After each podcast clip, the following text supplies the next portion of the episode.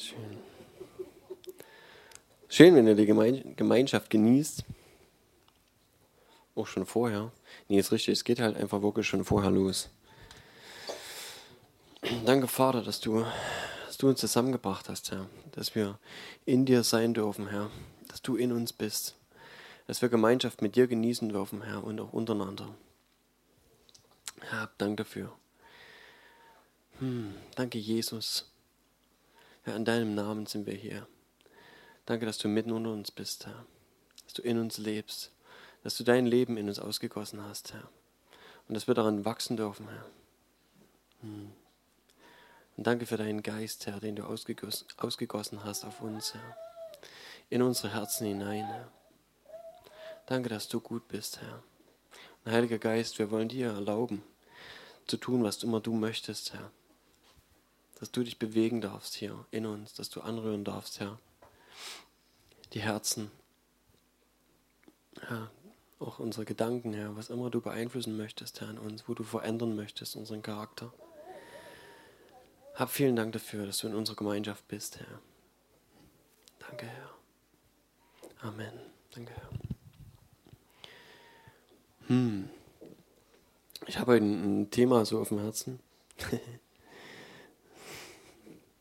Hat eigentlich immer irgendein Thema auf dem Herzen. Und zwar ähm, soll es mir um eine Sache gehen. Ich weiß nicht, ähm, wann ich das das erste Mal gehört habe. Und vielleicht ist es dem einen oder anderen schon ein Begriff. Ähm, ist ein bisschen ein geflügeltes Wort vielleicht geworden. Und es geht um eine namenlose, gesichtslose Generation. Das mit der Generation hat sich eigentlich jetzt schon über Generationen ein bisschen überholt. Aber wichtig ist es trotzdem geblieben. Ähm, das hat mich und meine Frau schon vor, keine Ahnung, einigen Jahren erreicht. Und ich kann nicht genau sagen, ähm, wann das war, vielleicht Ende der 90er, keine Ahnung, wann wir das erste Mal davon gehört haben. Und als wir das gehört haben, ähm, vielleicht müssen wir kurz erklären, um was es geht, ähm, haben uns das eigentlich getroffen und, und war so in unserem Herzen auch äh, gleich angekommen, dass wir gedacht haben, okay, ja, das können wir auch so sehen. Und jetzt vor einiger Zeit, jetzt erst, ähm, ähm, wann waren wir jetzt? Vor zwei Wochen auf einer Konferenz gewesen, äh, hat Monique jemanden kennengelernt und äh, mit ihm zusammen gebetet und der hat dann gleich gedacht, so, ich muss dir mal unbedingt ein Buch zuschicken. Und das kam dann direkt kurz danach bei uns zu Hause an und war also von dem Ehepaar Alum und äh, ah ja, das ist ja witzig. Hast du auch gekriegt, cool. Und ähm, ich weiß nicht, ob das wirklich jetzt die Vision war, die Sie bekommen haben, die ich von da, also die ich damals gehört habe, aber dort stand es nochmal drin und witzigerweise irgendwie das gerade so bei uns angekommen. Und dieses Ehepaar, äh, ich kriege die Vornamen jetzt nicht 100 Pro zusammen, lass einfach weg. Ähm, die hatten also vor einiger Zeit eine Vision, das, ich weiß nicht, war das 96 oder waren, ja, um die Zeit rum. Es kann auch sein, dass wir das damals sogar vielleicht ein bisschen später dann so gehört haben. Und sie haben in der Vision, was Gott ihnen gezeigt hat, ähm, gesehen, wie, wie Leute durch Straßen gezogen sind, die Laternen in der Hand hatten und äh, die also so hell geleuchtet haben und trotz des hellen Lichtes aber die Gesichter nicht zu erkennen waren. Und Gott hat zu ihnen gesprochen und hat gesagt, ich werde oder will eine, eine Gemeinde bauen oder eine Generation, ähm, von Menschen, die mein Werk tun, die, die meinen Namen groß machen und ähm, weiterbringen, weitertragen, äh, deren Gesichter und Namen nicht bekannt sind. Und das war das, was wir eigentlich auch schon seit äh, vielen Jahren so mit uns rumschleppen. Ähm, was wir vielleicht auch ein Stück weit praktizieren oder ja, warum es bei uns in der Gemeinde jetzt vielleicht auch nicht so die Namen und, und Gesichter immer so vorn rangestellt werden, das gibt es ja bei uns nicht in dem Sinne, dass wir das so, ha, keine Ahnung, Leiterschaft und so weiter immer so vorn ranstellen. Und wir selber, in, wenn wir in Kreisen verkehren halt und in dem Netzwerk, wo wir als Gemeinde mit drin sind, bei Partners in Harvest, ähm, wir kennen es dort so, dass also Namen und Gesichter schon irgendwo immer präsent sind auf den Flyern für Konferenzen und so weiter, dass das eben sehr wichtig ist. Und wo wir auch mitkriegen, dass es für Leute oftmals sehr wichtig ist, auf welcher Bibelschule bist du gewesen, bei welchem, auf welcher Ministry School bist du gewesen, bei wen kennst du alles so, ne? Und wer hat da so Rang und Namen. Und es ist wahrscheinlich einfach normal und, und ja, dass, dass es Menschen gibt, ähm, die wir die großen Männer und Frauen Gottes nennen, bei denen einfach wirklich viel passiert und ähm, ja, wo, wo Zeichen und Wunder geschehen oder die einfach einen starken Dienst haben oder wie auch immer man das bezeichnen will. Ja, das ist vielleicht einfach normal, dass das so stattfindet. Ähm, nichtsdestotrotz glaube ich, dass es wichtig ist, ähm, zu sehen, dass Gott das nie will, dass immer Einzelne vorne dran stehen. Das ist meine Überzeugung jedenfalls und ich will ein Stück das auch erklären und warum ich glaube, dass wir einen anderen Weg einschlagen und einschlagen müssen, um dort rauszukommen, wo Gott uns haben will. Ähm, und ich hatte mich jetzt kürzlich mit jemandem unterhalten, den ich kennengelernt habe. Und er sagte, es gibt ja im Allgemeinen so dieses, diese Meinung oder dieses, dass man das so sagt, halt diese Rede, ähm, dass die letzte Gemeinde, die Brautgemeinde, wieder so sein wird wie die erste Gemeinde. Aber de facto ist die erste Gemeinde nicht die Braut gewesen. Und vielleicht gibt es noch irgendwas, was irgendwie anders sein wird an dieser Gemeinde. Und wir haben so drüber geredet und dann dachte ich so, ha, irgendwie aus dieser ersten Gemeinde hat sich was entwickelt, was wir heute das Leitersystem oder wie auch immer man das nennen will, äh, nennt oder ja, was wir in unseren Gemeinden, Kirchen angefangen und so weiter kennen. Mit Leitern, mit Pastoren, auch das pastorale System weil halt immer ein Pastor irgendwie vorne dran steht in der Gemeinde und so. Das hat sich irgendwie so gebildet aus dieser Gemeinde heraus. Keine Ahnung warum. Fehldeutungen oder vielleicht, ich weiß nicht, was das Problem war. Und es gab damals schon das Problem, wir lesen das in der ersten Gemeinde, dass also ähm, Paulus eigentlich sich schon darüber aufregt, dass Leute sagen, ich bin von Apollos getauft worden, ich bin apollisch, äh, ich bin von Paulus getauft worden, ich bin paulinisch, ich bin so und so und der und der hat mich getauft und ich gehöre zu dem so. Ich bin unter dem seiner, wie sich Mentorenschaft oder keine Ahnung, wie es nennen willst. Und er hat gesagt, wieso denn? Ist denn der Leib geteilt? Sind wir nicht alle eins? Ist nicht Christus das Haupt? Und warum diese Unterscheidung? Warum ist es so wichtig? Und ich denke, dass es damals auch schon angefangen hat, immer dieses Gucken danach irgendwie, dass Personen hochgehoben worden sind. Und ich glaube, dass das ähm, Gottes Wille ist, dass wir ein Leib oder dass auch die Braut halt wirklich, die, die er holen möchte, ähm, die Brautgemeinde, dass das völlig anders sein wird. Dass es nicht so sein wird, dass immer große Namen vorne dran stehen und dass einer vorne wegläuft läuft und mindestens 100 hinter dem einen herlaufen, sondern dass wir alle reif werden. Ich komme jetzt zu ein paar Sachen halt einfach, wo ich das mal auch an der Bibel zeigen will. Vielleicht kann man grundlegend dazu sagen, ähm, dass es Gottes Wille schon immer gewesen ist. Und ich weiß auch nicht so richtig, woher die Begründung, habe mich bis jetzt auch mit niemandem großartig darüber unterhalten dürfen, der darauf besteht und sagt, es muss ein Pastor äh, in der Gemeinde vorstehen. Äh, dieses Ein-Mann-Leitungssystem, weiß ich nicht, wer das geprägt hat. Und ich will nicht so dagegen wettern jetzt und sagen, das ist grundfalsch und alles.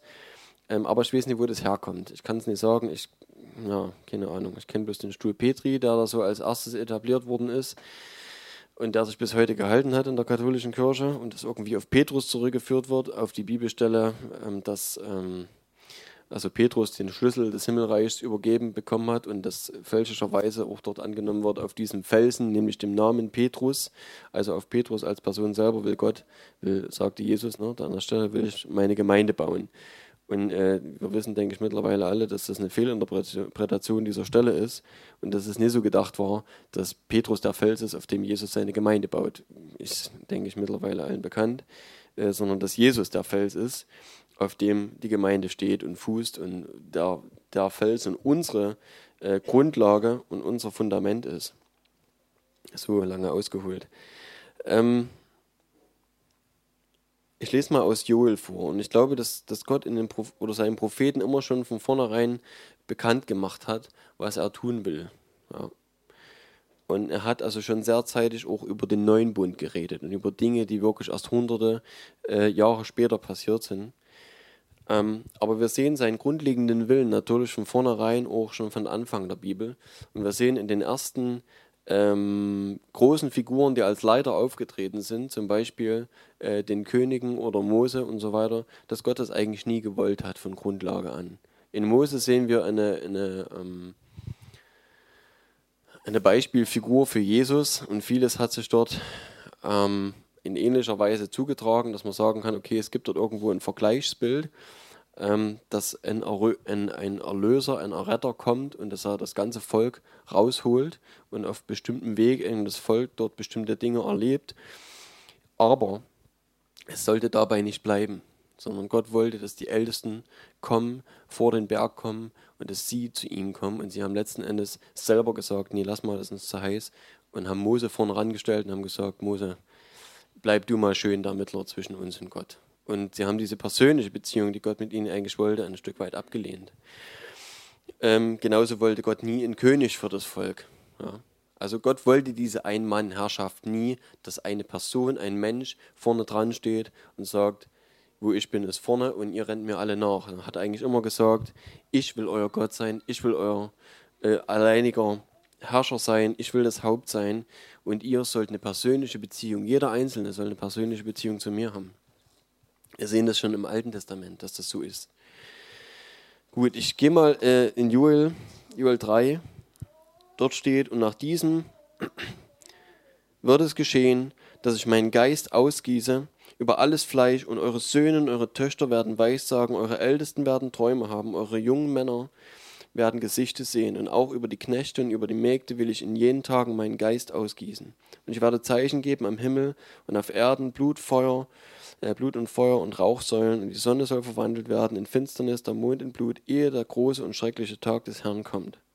Und es wird geschehen, jeder, der den Namen des Herrn anruft, wird gerettet werden. Denn auf dem Berg Zion und in Jerusalem wird Errettung sein, wie der Herr verheißen hat und bei dem übriggebliebenen, die der Herr ruft, beruft. beruft. Okay, ähm, auch das ist eine Stelle, die bekannt ist, denke ich, vielen bekannt ist. Und was interessant ist, was wir hier lesen, schon von vornherein, einfach wie Gott Dinge plant und wie Gott gesagt hat, so will ich es machen, so wird es passieren. Ähm, und das hat einen Grund, warum Gott das so macht. Ähm, wir sehen hier, dass Gott sagt, ich werde meinen Geist ausgießen auf alles Fleisch, ohne irgendwelche Leute besonders hervorzuheben. Und hier nennt er verschiedene Personengruppen und sagt, äh, Söhne und Töchter, Älteste, junge Männer, Knechte und Mägde. Also auch vom Stand her kein Unterschied.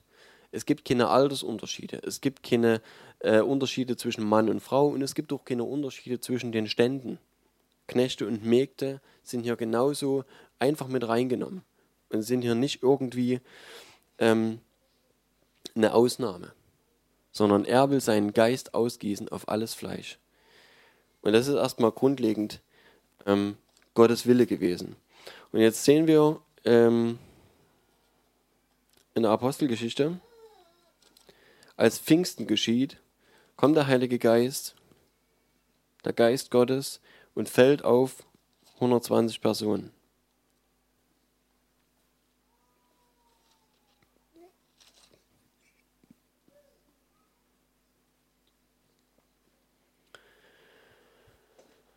Ähm, ich lese es mal nicht vor. Also Apostelgeschichte 2, wer das nochmal lesen will, wie das passiert ist, ihr wisst es ja, was passiert ist. Dass der Heilige Geist urplötzlich kam zu den Leuten, die dort im Obergemach zusammen waren und äh, zusammen gebetet haben. Und er fiel auf sie und hat sie erfüllt. Und wir lesen, dass Manifestationen geschehen sind, dass sie wie Flammen, ähnliche, was auch immer, auf ihrem Kopf hatten und äh, dass sie in fremden Sprachen gesprochen haben ähm, und dass andere Leute das verstehen konnten. Ob sie es selber verstanden haben, ich glaube es nicht. Und wir lesen, wie sie sich benommen haben, nämlich wie Betrunkene, dass die Leute um sie herum gesagt haben, hey, ihr seid doch besoffen. Und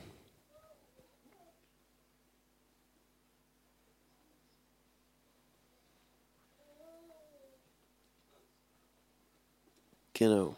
Jetzt hüpfe ich hier mal rein, und zwar ist es in Apostelgeschichte 2,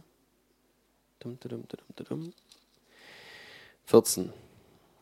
Apostelgeschichte 2, Vers 14. Da trat Petrus zusammen mit den elf auf, und hier haben wir schon das erste, ich will nicht sagen das erste Problem, ne? aber hier haben wir schon erstmal zwölf Personen. Ja? Wir haben hier also schon die, ähm, die Apostel, die auch immer als Apostel bezeichnet worden sind. Wir haben ja die Apostel, die also auftreten. Ich äh, trat Petrus zusammen mit den elf auf. Das ist also nachdem dieses ganze Wirrwarr passiert ist, ne? nachdem die rumgelaufen äh, äh, sind oder wie auch immer, wie Besoffene sich benommen haben, in anderen Sprach Sprachen geredet haben und die Leute um sich rum, äh, um sie rum haben alle gehört, wie sie in äh, wie sie die großen Werke Gottes verkündigt haben in fremden Sprachen. Stellt sich nun Petrus mit den elf Jüngern hin, hin und erklärt die ganze Geschichte. Da trat Petrus zusammen mit den elf auf, erhob seine Stimme und sprach zu ihnen, ihr Männer von Juda, Entschuldigung, Judäa und ihr alle, die ihr in Jerusalem wohnt. Das sollt ihr wissen und nun hört auf meine Worte. Denn diese sind nicht berauscht, wie ihr meint, es ist ja erst die dritte Stunde des Tages, sondern dies ist es, ist es, was durch den Propheten Joel gesagt worden ist. Und es wird geschehen in den letzten Tagen, spricht Gott, da werde ich ausgießen von meinem Geist auf alles Fleisch und eure Söhne und eure Töchter werden Weissagen, eure jungen Männer werden Gesichter sehen, eure Ältesten werden Träume haben. Ja, auch über meine Knechte und über meine Mägde werde ich in jenen Tagen von meinem Geist ausgießen und sie werden Weissagen. Und ich will Wunder tun oben am Himmel und Zeichen unten auf der Erde, Blut, Feuer, Rauch, Dampf. Die Sonne wird sich in Finsternis verwandeln und der Mond in Blut, ehe der große und herrliche Tag des Herrn äh, kommt. Und es soll geschehen, jeder, der den Namen des Herrn anruft, wird errettet werden.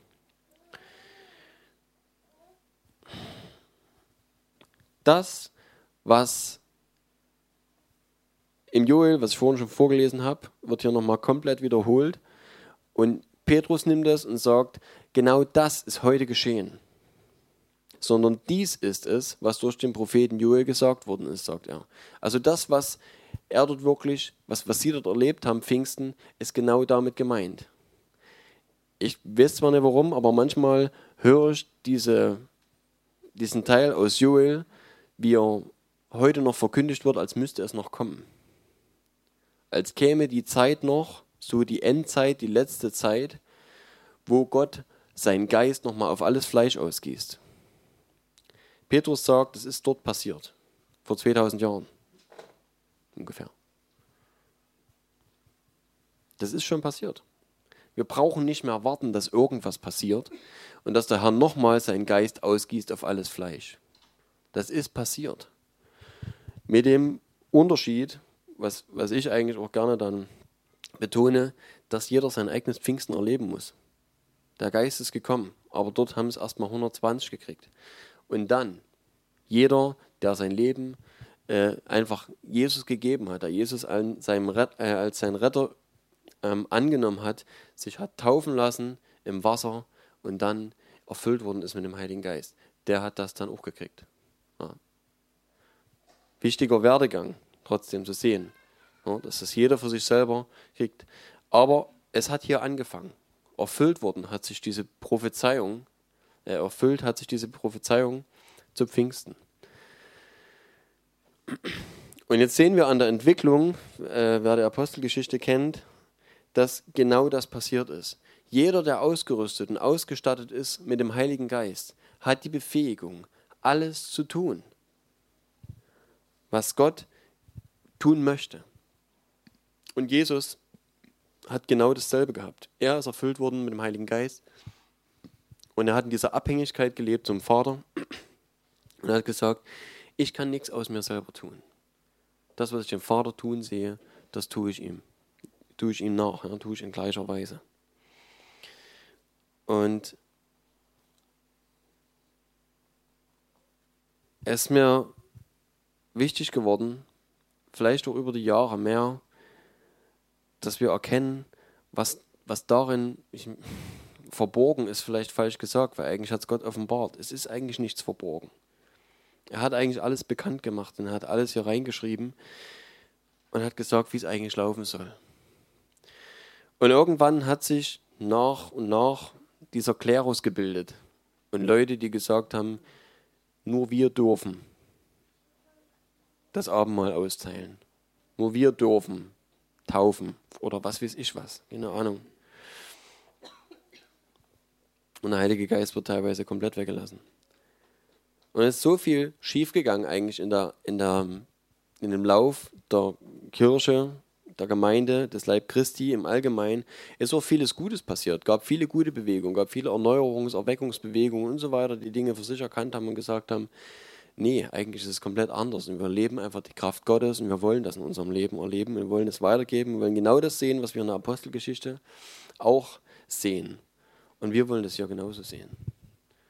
Und wenn wir an, an vielleicht verschiedenen Punkten einfach noch nicht so weit sind, dann erwarten wir und wir werden erwarten, dass das, äh, dass das kommt und dass wir Zeichen und Wunder sehen, mehr Zeichen und Wunder sehen, dass wir sehen, wie Menschen mit dem Heiligen Geist erfüllt werden, dass sie verändert werden und mehr in das Ebenbild ähm, Jesu verwandelt werden.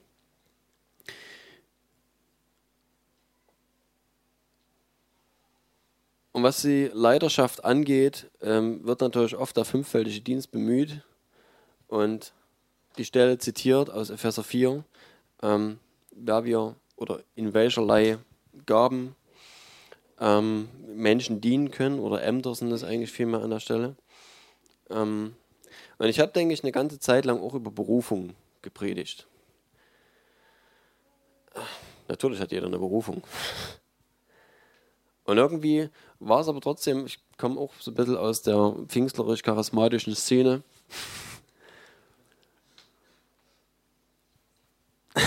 ja, da war ich noch jung.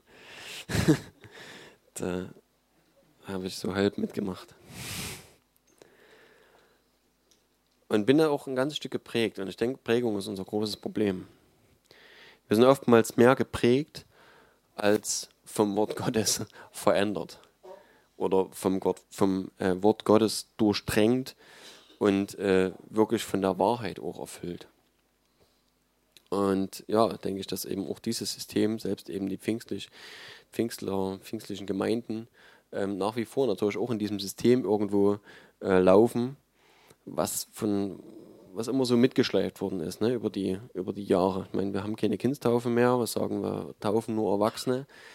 Ähm, und wir sind mittlerweile so weit, dass wir sagen, auch die Geistestaufe ist eine Notwendigkeit. Also du wirst natürlich auch so gerettet, aber um wirklich lebendig ähm, mit dem Herrn zu leben und Zeichen und Wunder zu erleben, brauchst du den Heiligen Geist, musst du erfüllt sein mit dem Heiligen Geist. So, das ist vielleicht so momentan der Stand. Und trotzdem haben wir Altlasten irgendwo mitgenommen. Luther hat nicht alles reformiert oder alles verändert. Ja. Und, und so sind verschiedene Dinge einfach immer wieder mitgenommen worden aus den alten äh, Strukturen. Und ja, Struktur ist vielleicht das beste äh, Beispiel dafür oder die beste Bezeichnung dafür. Und Strukturen haben wir erhalten. Und naja, wir für uns sind halt irgendwo so da drauf und dran, diese Struktur kaputt zu hauen.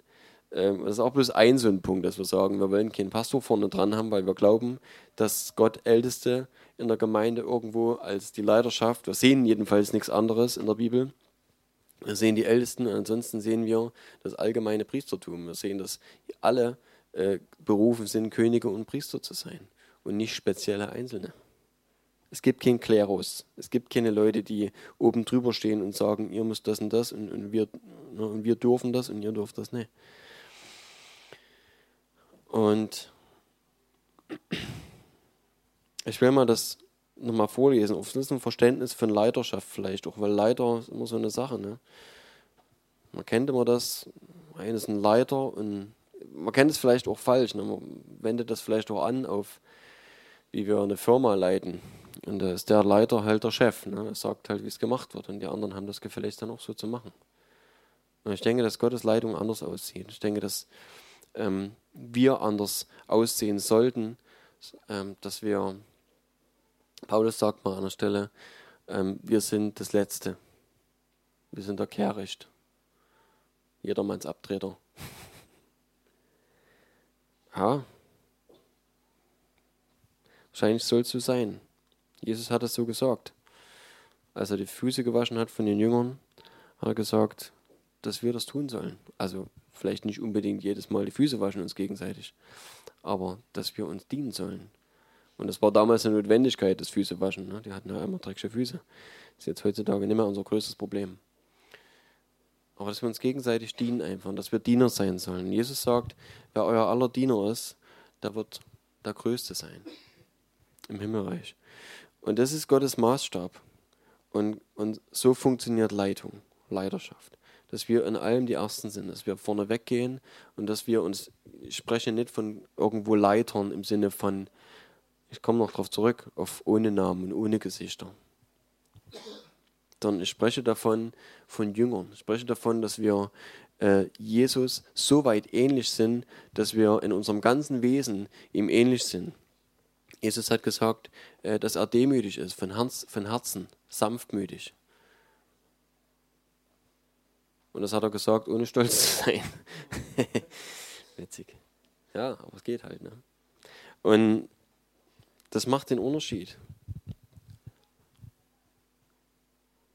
Und so sollen wir sein. Wir sollen, ja, das ist nichts, was wir erzeugen können. Wir können einfach nur uns ihm hingeben und sagen, Herr, ich, ich will dir immer ähnlicher werden, ich will verändert werden. Und er hat uns seinen Geist gegeben, dass in uns, dass er in uns lebt und dass er diese Veränderung in uns anschiebt und ähm, dass das dann auch funktioniert und dass diese Art von, in Anführungszeichen, Leiterschaft oder Jüngerschaft, ne, kann man vielleicht eher sagen, dass wir Leute einfach mit uns laufen haben, die von uns lernen, weil wir, weil sie uns, weil wir ein Vorbild sind einfach.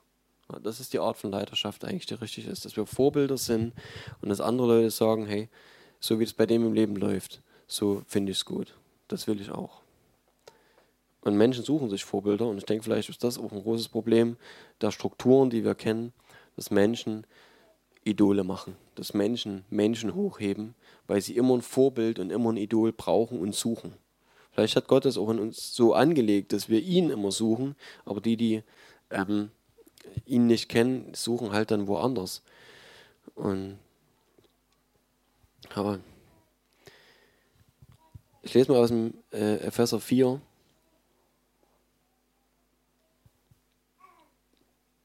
Ah, machen wir gleich mal anfangen. So ermahne ich euch nun, ich, der Gebundene im Herrn, dass ihr der Berufung würdig wandelt, zu der ihr berufen worden seid, indem ihr mit aller Demut und Sanftmut, mit Langmut einander in Liebe ertragt und eifrig bemüht seid, die Einheit des Geistes zu bewahren durch das Band des Friedens. Ein Leib und ein Geist, wie ihr auch berufen seid zu einer Hoffnung eurer Berufung. Ein Herr, ein Glaube, eine Taufe, ein Gott und Vater aller, über allen und durch alle und in euch allen. Jedem Einzelnen von uns aber ist die Gnade gegeben nach dem Maß der Gabe des Christus. Darum heißt es, er ist emporgestiegen zur Höhe, hat Gefangene weggeführt und den Menschen Gaben gegeben.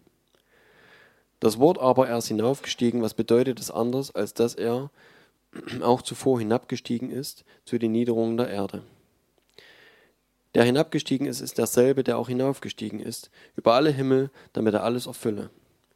Und er hat etliche als Apostel gegeben, etliche als Propheten, etliche als Evangelisten, etliche als Hirten und Lehrer. Zur Zurüstung der Heiligen, für das Werk des Dienstes, für die Erbauung des Leibes in Christus, bis wir alle zur Einheit des Glaubens und der Erkenntnis des Sohnes Gottes gelangen, zur vollkommenen Mannesreife zum Maß der vollen Größe des Christus, damit wir nicht mehr unmündig sein, hin und her geworfen und umhergetrieben von jedem Wind der Lehre, durch, durch das betrügerische Spiel der Menschen, durch die Schlauheit, mit der sie zum Irrtum verführen, sondern wahrhaftig in der Liebe heranwachsen allen Stücken zu ihm hin, der das Haupt ist, der Christus. Von ihm aus vollbringt der ganze Leib zusammengefügt und verbunden durch alle Gelenke, die ineinander Handreichung tun nach dem Maß der Leistungsfähigkeit jedes einzelnen Gliedes, das Wachstum des Leibes zur Aufbauung seiner selbst in Liebe. Hier wir Text am Stück. David hat es letztens alles schon mal gebracht. Aber ich habe, glaube ich, ein bisschen ein anderes Ziel. Wir sehen hier wieder das, was oft als Beispiel gebracht wird von Leiterschaft, den fünffältigen Dienst. Und oft wird zu oft, wird zu gerne danach gesucht, zu gucken, wer bin ich, was bin ich. Bin ich Apostel? Bin ich vielleicht Prophet? Oder bin ich Hirte? Und witzigerweise wird die Stelle teilweise so, sogar so gelesen, dass statt dem Hirte Pastor gelesen wird. Es braucht. Und alles, was wir hier lesen, und ich kann auch nicht mehr reininterpretieren, ist, dass er sagt, etliche oder einige. Und ich weiß nicht, ob damit gemeint ist, dass von 100 Leuten nur 20 einen dieser Dienste haben. Oder ob das nicht bedeutet, dass vielleicht von 100 Leuten jeder einen dieser Dienste hat. Kann man verschieden auch auslegen, wenn man das möchte. Etliche, einige. Und es ist im Endeffekt eigentlich egal. Ich glaube, dass wir alle eine Berufung haben. Das ist Kinder Gottes zu sein. Dass wir die Berufung haben, dass wir ihn kennenlernen und dass wir verändert werden durch ihn, dass wir wirklich Kinder sind des Allerhöchsten und dass wir ihm ähnlich sehen, dass wir so sind, wie er uns haben möchte. Und dann ist es eigentlich egal, was du für einen Dienst hast. Es ist irgendwie eigenartig, dass dieser Titel Dienst heutzutage so, so ein Ding ist, wo man sagt, ich habe einen Dienst. Und dann ist das irgendwie so ein, so ein Titel, also weiß nicht, vielleicht kennt das nicht jeder, aber wenn du mal auf so Konferenzen gewesen bist, wenn dort jemand sagt, ich habe einen Dienst, dann ist das ein dickes Ding. Dann hat er nämlich einen Dienst.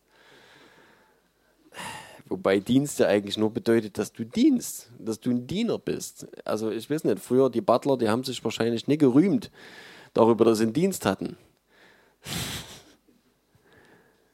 Wenn die in irgendeinem Herrenhaus gedient haben, dann waren die Diener. Und dann bist du als Diener normalerweise nicht oben an. Dann bist du ja, nicht mehr. Dann hast du zu machen, was dein Herr dir sagt. Und merkwürdigerweise ist diese, dieser Titel in jedenfalls in den Gemeindekreisen oder pfingstlich, pfingstlichen Gemeindekreisen irgendwie was Gehobenes geworden. Aha. Propheten, Evangelisten, Hirten und Lehrer. Und letztlich, klar, Paulus hat ja was aufgezählt, ne?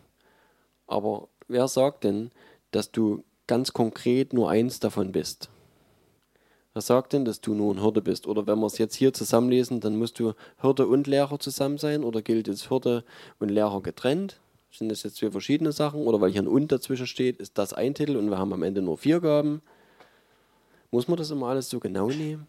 Ist das so wichtig, wer ich bin und was ich bin? Ich denke, dass es eine grundlegend falsche Auffassung davon ist, was Gott eigentlich will. Weil es geht nicht darum, dass wir uns profilieren. Es geht nicht darum, dass wir sagen, ich bin das und du bist das, und da kann ich mich klar von dir abgrenzen. Und du, das ist mein Dienst, ne? du bist Apostel, ähm, geh du mal bitte schön Gemeinden gründen. Die Gemeinde hier, da bin ich der Hirte. Das ist nie Sinn und Zweck gewesen, noch nie. Und nur, dass Paulus das hier aufzählt, hat damit einfach nur zu tun, dass es einfach verschiedene Gaben gibt, verschiedene Dinge, mit denen Gott uns ausgerüstet hat. Wenn du ein Hirte bist, dann ist das in dir angelegt. Und ich kenne manche Leute, die Hirten sind, die es vielleicht auch selber von sich noch gar nicht wissen. Äh, ha. Und da ist das ganz klar, weil derjenige ist einfach jemand, der zusammenholt, der Leute behütet und bewacht und bewahrt und sich kümmert einfach. Man kann dem Ganzen auch einen anderen Namen geben. Und an einer anderen Stelle sagt Paulus, ich glaube in Korinther, ähm, was, ich weiß nicht, da bräuchte ich jetzt Hilfe, ähm, weil dort steht Lehrer. Da sagt er, nach eurem Wissen, nach eurem Stand müsstet ihr eigentlich alle Lehrer sein. Was denn jetzt? Sind nur etliche Lehrer oder sollte man nicht alle Lehrer sein? An einer anderen Stelle steht wieder, äh, steht wieder, seid nicht viele Lehrer. Ich kann, ich kann das rum und umdrehen, wie ich das möchte, wenn ich das will. Oder ich sage einfach, wir sind einfach unterschiedlich begabt.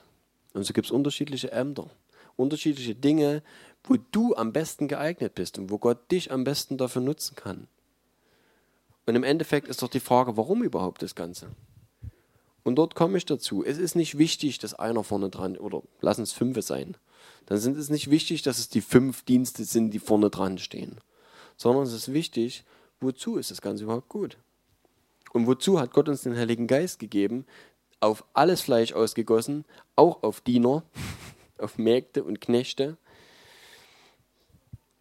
die, die dieselbe Ausrüstung bekommen haben wie jeder andere auch.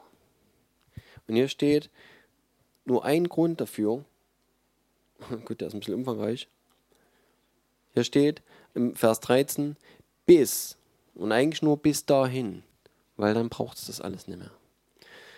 Bis wir alle zur Einheit des Glaubens und der Erkenntnis des Sohnes Gottes gelangen, zur vollkommenen Mannesreife zum Maß der vollen Größe des Christus. Hier gibt es auch verschiedene Übersetzungen, wie das übersetzt wird, dieser Vers. Äh, ich habe hier zum Beispiel noch stehen, oder zum Vollmaß des Wuchses in der Fülle des Christus. Das würde dann eher uns betreffen. Also entweder ist die Erkenntnis über ähm, die volle Größe des Christus oder aber meine Größe, mein, meine Reife, dass ich zum Maß der vollen Größe des Christus komme oder eben ähm, zur Erkenntnis, keine Ahnung, wo ich mal hin soll, oder steht nochmal, ja nee doch, ist richtig. Wichtig ist einfach, dass ich erwachsen werden soll. Und das soll jeder von uns. Wir sollen keine Babys bleiben. Wir sollen lernen, wir sollen erwachsen werden. Wir sollen glauben wie Kinder. Aber wir sollen trotzdem erwachsen werden im Geist. Und das ist der Sinn davon. Was passiert, wenn ich, wenn ich erwachsen bin? Wenn ich zur vollen Mannes, und die Frauen müssen natürlich zur Frau werden, ähm, was passiert, wenn ich zum vollen Erwachsenen, zum, zum, zur Reife gekommen bin, dann bin ich erstmal fähig, mündig zu werden. Komm, äh, ich glaube, im Galater geht es darum, Mündigkeit zu erlangen. Ja, weil selbst wenn ich erwachsen bin, heißt das noch lange nicht, dass ich verstanden habe, wer ich bin und was für eine Autorität ich eigentlich habe. Und was Gott eigentlich mit mir vorhat. Aber das gehört alles mit rein. Das soll ich werden. Und dafür sind die Dienstgaben gut. Und ähm, dann kommt dazu, dass ich nicht mehr wackel und das ist hier als nächstes beschrieben, dass wir nicht Unmündige bleiben, ja, die hin und her geworfen werden von jenem Wind der Lehre. Und wir haben das leider, dass also eine Lehre und ich keine Ahnung, wie es in anderen Gemeinden und Kirchen so ist, aber generell, was die Pfingstbewegung, Pfingstbewegung so angeht, ähm, ist es so, dass wirklich viele Lehren unterwegs sind, die nicht unbedingt biblisch fundiert sind, die nicht unbedingt was sind, wo du sagen kannst, ja klar, steht klipp und klar dort. Da werden wirklich auch Dinge, ich, keine Ahnung, propagiert, erzählt, erfunden, meiner Meinung nach. Oder vielleicht einzelne Erlebnisse von Leuten so weit hochgehoben, dass eine Lehre draus gemacht wird. Ich kann nicht sagen, wo das herkommt, aber mittlerweile ist es wirklich so, dass viele Leute dann eben Bücher neben der Bibel, die also irgendwelche äh, geistlichen Leute äh, geschrieben haben aus ihrer Erfahrung heraus, so hochheben und sagen, aber der hat es geschrieben. Je nachdem, wie hoch ich den Autor anbinde, wenn es Kenneth Hagin geschrieben hat, dann passt es. Ob ich das jetzt biblisch begründen hab, äh, kann, ist das ist nicht so wichtig. Der hat es gesagt. Und weil der so in Salbung gedient hat, stimmt das auch. Und das ist grundfalsch. Ich kann nichts, äh, was ich nicht klipp und klar einfach am Wort Gottes herleiten kann, von irgendjemandem als das Master Dinge anerkennen. Das geht nicht. Und ich muss wissen, wer ich bin und ich muss wissen, wer Gott ist und ich muss sein Wort kennen. Und wenn ich sein Wort kenne, dann weiß ich, wie ich was zu sehen habe. Und das ist entscheidend. Nicht, was irgendjemand Gesalbtes sagt. Da kann noch so sehr äh, äh, in Manifestationen Gottes umherlaufen, Zeichen und Wunder tun und so weiter. Deswegen heißt das nicht, dass sein Wort dem Wort Gottes gleichkommt. Das ist nun mal einfach nicht so. Und auch das muss ich verstehen. Und wenn ich so weit gekommen bin, dass ich weiß, und das ist, ich rede ja nicht davon, dass du dann jemand bist. Erkenntnis bläht auf. Liebe baut auf. Ich sage nicht, dass du dann, dass du der Überflieger bist oder irgendwas, sondern es geht eher nur darum, insoweit erwachsen zu sein, dass du weißt, ich halte mich nur am Wort Gottes fest und ich habe keinen anderen Maßstab als das. Und was der Heilige Geist mir hier drin aufschließt, das ist mein Maß. Das ist das, wonach ich mich richten kann. Und dann wird es nicht passieren, dass wie das hier steht, dass wir hin und her geworfen werden und umhergetrieben von jedem Wind der. Und leider passiert das. Ich habe das in Gemeinden erlebt, dass dort Leute, es ist halt meistens so das Problem mit Gastpredigern. Nichts dagegen, Leute einzuladen. Das werden wir sicher auch immer mal tun und haben wir schon getan. Aber das Problem ist, wenn dann jemand kommt und bringt eine bestimmte Betonung auf ein bestimmtes Ding, dann wird das oftmals zu einem Trend. Dann kommt das so eine Welle und alle springen drauf und sagen, jeder hat recht, genau das ist es, das brauchen wir. Das fehlte uns noch. Und mit dem nächsten, da kommt, kommt die nächste Welle, weil das hat uns auch gefehlt. Und da gibt es Gemeinden, die werden ständig hin und her geworfen. Das ist wie am Strand. Da kommt eine Welle und die geht wieder. Dann kommt die nächste und die geht wieder. Genauso läuft es. Und das, das wirkliche Festwerden, selber zu wissen, wo stehe ich eigentlich, das fehlt dort. Und dann brauchen wir uns nicht wundern, wenn genau das fehlt, was eigentlich von vornherein geplant war, nämlich dass Gott auf alles seinen Geist ausgießt und dass jeder dieselbe Berufung hat und dass jeder dieselbe Befähigung bekommen hat durch seinen Geist, erfüllt worden ist mit der Kraft aus der Höhe, um genau das zu tun, wofür er uns vorbereitet hat und in den Werken zu gehen, die er vorbereitet hat. Auch das lesen wir in der Bibel. Dass er die Werke schon vorbereitet hat mündig zu werden. Und dafür diese, sind diese Dienste da, dass wir die Gläubigen zurüsten. Und das betrifft uns alle. Und jeder, der hier unter uns ist, hat ein, eine Gabe. Eine, meiner Meinung nach eine dieser Dienstgaben. Steckt irgendwo drin. Du kannst das nicht raussuchen. Entweder dich zieht auf die Straße und du sagst, ich muss unbedingt Leuten von Jesus erzählen, die Jesus noch nicht kennen. Dann bist du vermutlich Evangelist. Und dann wird das immer dein Hauptanliegen sein. Und selbst wenn du hier in der Gemeinde predigst, wirst du wahrscheinlich versuchen, denjenigen zu erreichen, der Jesus noch nicht kennt und der zufällig hier mit hinsitzt. Weil das ist ja die Versammlung der Heiligen. Aber kann ja sein, dass jemand mit da ist, der einfach noch nichts weiß und den jemand mitgebracht hat und der in dem Moment erreicht wird. Ja, aber das wird immer dein Ansinnen sein. Und wenn du Hürde bist, dann wird es sich dazu ziehen, die Leute zusammenzuhalten und zu pflegen und zu hegen. Und, und, und. Wenn du Lehrer bist, dann wirst du ja vorne stehen und dann wirst du Leuten mit einem roten Faden Dinge aus der Bibel ran, äh, ranknallen und sagen, pass auf, so und so und so sieht's aus. Und die Leute machen, ah, okay, jetzt hab ich's verstanden. Weil du die Gabe dafür hast, weil du genau so geschaffen bist, dass du dort reinpasst in das Bild. Und dann brauchst du nicht versuchen, jemand anders zu sein. Und äh, ganz nebenbei bedeutet Apostel nur der Gesandte. Meine. Wir sehen selbst in der Apostelgeschichte, dass Leute, die vorher noch nicht als solche bezeichnet worden sind, später noch als Apostel eingesetzt worden sind. Keine Ahnung, was die vorher waren. Evangelisten vielleicht, ich weiß es nicht. Und die sind dann noch ausgeschickt worden, noch hier und da Gemeinden zu gründen. Bumm, fertig. Schon haben sie eine neue Dienstgabe gehabt. Das ist nicht entscheidend. Wichtig ist vielleicht, und das war vielleicht auch immer so das, was ich gedacht habe, was wichtig ist, wenn es um Berufung geht, dass du das erkennst ohne ewig suchen zu müssen, sondern dass du das einfach feststellst und sagst, hey klar, das, was ich die ganze Zeit liebe zu tun, wo es mich die ganze Zeit ranzieht, das bin ich halt einfach. Und Gott hat mich dazu ausgerüstet. Gott hat schon diesen Charakter in mich reingepackt von Anfang an, damit ich das am besten ausfüllen kann. Und äh, wenn wir hier nochmal zu Ende lesen, getrieben von jedem Wind der Lehre, und das ist eine fiese Geschichte, durch das betrügerische Spiel der Menschen, durch die Schlauheit, mit der sie zum Irrtum verführen. Und das ist oftmals so. Dinge klingen vielleicht gut und logisch, weil Leute Erfahrung gemacht haben, weil sie sagen, hey, ich habe das genauso erlebt und deswegen ist das das Ding. Und wenn es darum geht, Dämonen auszutreiben oder irgendwas, dann musst du mindestens zwei Personen sein und der eine macht das und der andere macht das und diesen jenes. Und da werden Lernen aufgestellt, die hast du in der Bibel noch nie gelesen, weil sie dort nicht stehen. Aber Leute sagen, wir haben das so erlebt und deswegen muss das so sein. Und dann kommt eine Lehre draußen. Es klingt logisch und es klingt gut und es sagt, klar, so kann es funktionieren. Und genau das ist das Problem. Gott hat noch nie so sehr viel mit Logik erklärt. Obwohl es logisch ist. Ne? Gott ist logisch, definitiv. Aber seine Logik ist nicht unbedingt unsere Logik.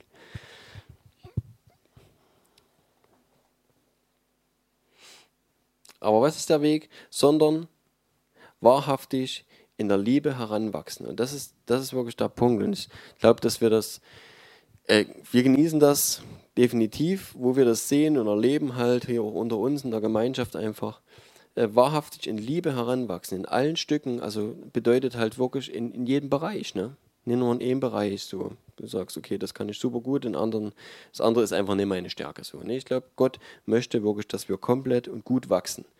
Äh, in jedem Lebensbereich und ja, was auch immer so uns betrifft und wo wir vielleicht auch noch Ecken und Kanten haben, heranwachsen in allen Stücken zu ihm hin, der das Haupt ist, der Christus. Von ihm aus Jesus ist derjenige, der das vollbringt. Von ihm aus vollbringt der ganze Leib, zusammengefügt und verbunden durch alle Gelenke, die einander Handreichung tun nach dem Maß der Leistungsfähigkeit jedes einzelnen Gliedes, das Wachstum des Leibes zur Erbauung seiner selbst in Liebe. Das ist verrückt, ne? das ist so eine Art Selbstzweck, was hier beschrieben wird. Wachstum des Leibes zur Auferbauung seiner selbst in Liebe. Aber das ist das, was Gott eigentlich von vornherein wollte, Gemeinschaft. Das ist unsere Grundberufung, die hier drin steckt. In erster Linie geht es nicht darum, dass die Gemeinde auf die Straße strömt und möglichst alle noch erreicht, die von Jesus noch nichts wissen.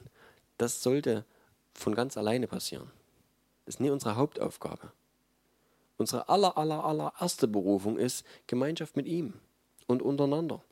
Und deswegen, ähm, dass wir zusammen wachsen in Liebe, und dass der Leib aufgebaut wird, selber in sich, in dieser Liebe, dass wir funktionieren als Leib Christi. Und Jesus hat mal gesagt, daran wird die Welt erkennen, dass ihr meine Jünger seid, dass ihr Liebe untereinander habt. Das ist das Merkmal. wenn du irgendwo auf die Straße gehst und Leuten von Jesus erzählst und du knallst denen was weiß ich was um die Ohren und die spüren und erfahren diese Liebe nicht, dann ist es fragwürdig, ob dort irgendwas sich verändert.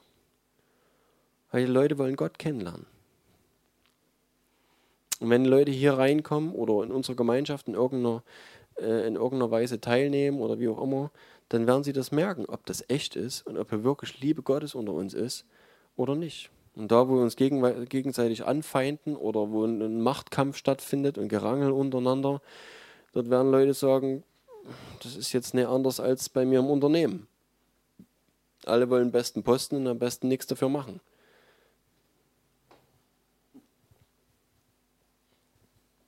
Da wird kein Unterschied irgendwo spürbar sein.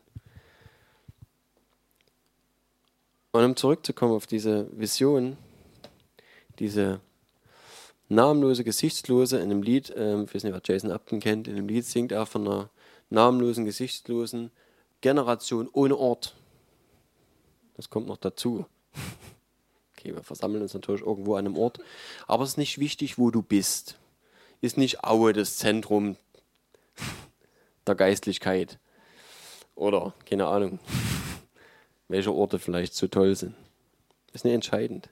Es ist nicht der Gemeinderaum, der fett ausgebaut ist, wo du, ich weiß nicht, 2000 Stühle reinstellst oder so.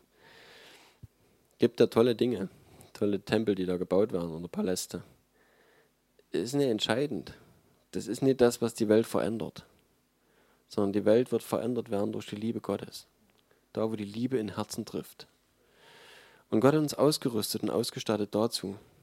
Und wenn wir äh, davon reden, eine, eine Generation, ich, das ist jetzt, wir sind auch mehrere Generationen, ne, aber es geht, glaube ich, mehr darum, um alle, die zu der Zeit irgendwo leben. So, dass die Braut wird letztendlich ja logischerweise die Generationen, mehrere Generationen, ne, aber die Menschen sein, die zu einer Zeit gleichzeitig auf dieser Erde leben bevor Jesus kommt. Und ich denke, dass, dass Gott das will, dass Jesus das möchte, dass seine Braut zu dieser Zeit, wenn er kommt, dass sie so aussieht, dass sie rein ist, dass sie makellos ist, dass sich niemand hervortut, äh, seine eigene Ehre sucht oder irgendwelche anderen niederhält, damit sie ihn nicht am Stuhl sägen. Das ist überhaupt nicht, in den Herzen gehört das nicht rein, sondern es ist Liebe und es ist ähm, gegenseitige Aufopferung, dass ich meinen Bruder, meine Schwester höher sehe als mich selber, dass ich sie hochhebe und sage, du sollst wachsen. Und was immer ich dazu beisteuern kann, du kriegst es von mir. Kostenlos. Ich will nichts dafür haben, sondern ich gebe, was ich geben kann. Alle meine Kraft und alles das, was Gott mir gegeben hat, werde ich frei geben. Das ist entscheidend. Und dann wird es diese Generation oder diese, diese Menschen geben auf dieser Erde. Und ich glaube das ganz fest, dass das die letzte Gemeinde ist, die der Herr auf dieser Erde vorfinden wird, bevor er kommt. Dass es eine Gemeinde ist, wo Namen nicht interessant sind. Wo auf dem Flyer niemand vorne draufstehen muss. Oder Bilder abgebildet werden. Und niemand sagen muss, warst du auf der Konferenz und warst du hier und hast du den schon gesehen und hat der schon mal die Hände aufgelegt. Das ist uninteressant. Sondern wir alle sind Gefäße, die Gott benutzen will. Und wir empfangen alle denselben Geist. Es ist ein Glaube, eine Taufe, ein Haupt, ein Geist. Einer in allen. Und nicht in mir mehr als in jemand anderem. Und das ist entscheidend zu erkennen. Und ja, ich bin einfach gespannt darauf, dass wir das mehr und mehr erleben, mehr und mehr sehen. Unter uns und auch in anderen Gemeinden. Glaube, das wird mehr sichtbar werden. Wie wir, äh, keine Ahnung, was wir heute noch so machen.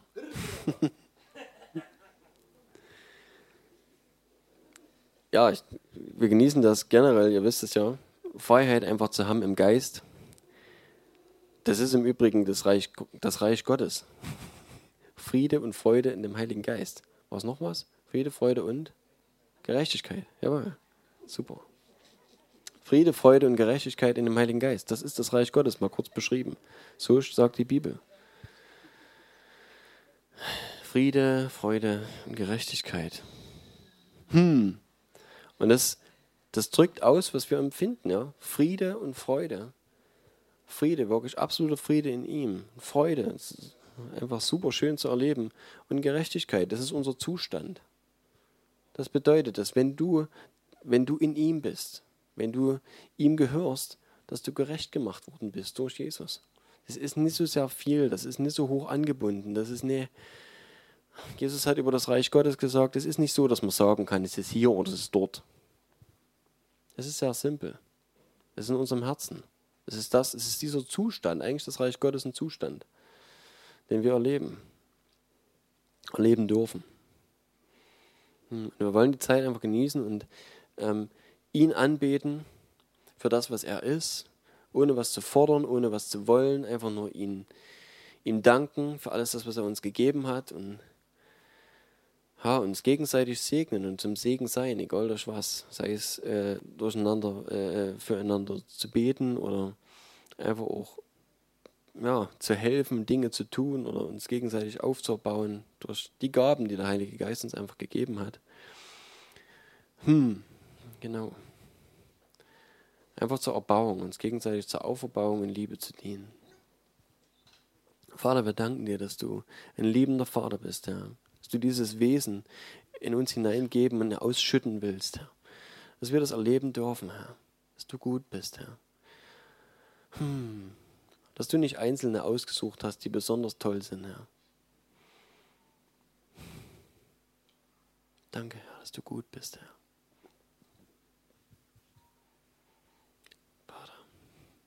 Wir danken dir für deinen Geist, Herr. Danke, Jesus. Danke, dass dein Geist hier unter uns ist, Herr. Hm. Vater, wir beten dich an, Herr. Hm. Wir beten dich an,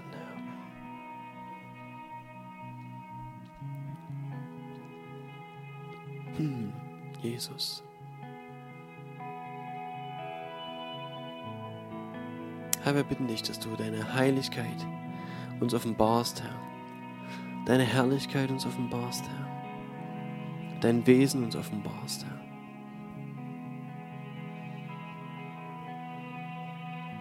Danke, Jesus, dass wir dich kennen dürfen und dass wir dich mehr und mehr kennenlernen dürfen. Danke für deinen Geist, Herr den du ausgegossen hast, Herr, auf alles Fleisch. Und dass du das willst, Herr, dass jeder erfüllt wird von ihm. Jeder. Egal ob hoch oder tief. Klug oder weniger klug. alt oder jung, Mann oder Frau, Herr. Du hast nie Unterschiede gemacht, Herr. Da, wo offene Herzen sind, Herr, da sehst du rein, Herr. Da möchtest du ausgießen, Herr. Da, wo leere Gefäße sind, willst du einschütten, Herr. Mehr von dir, Herr.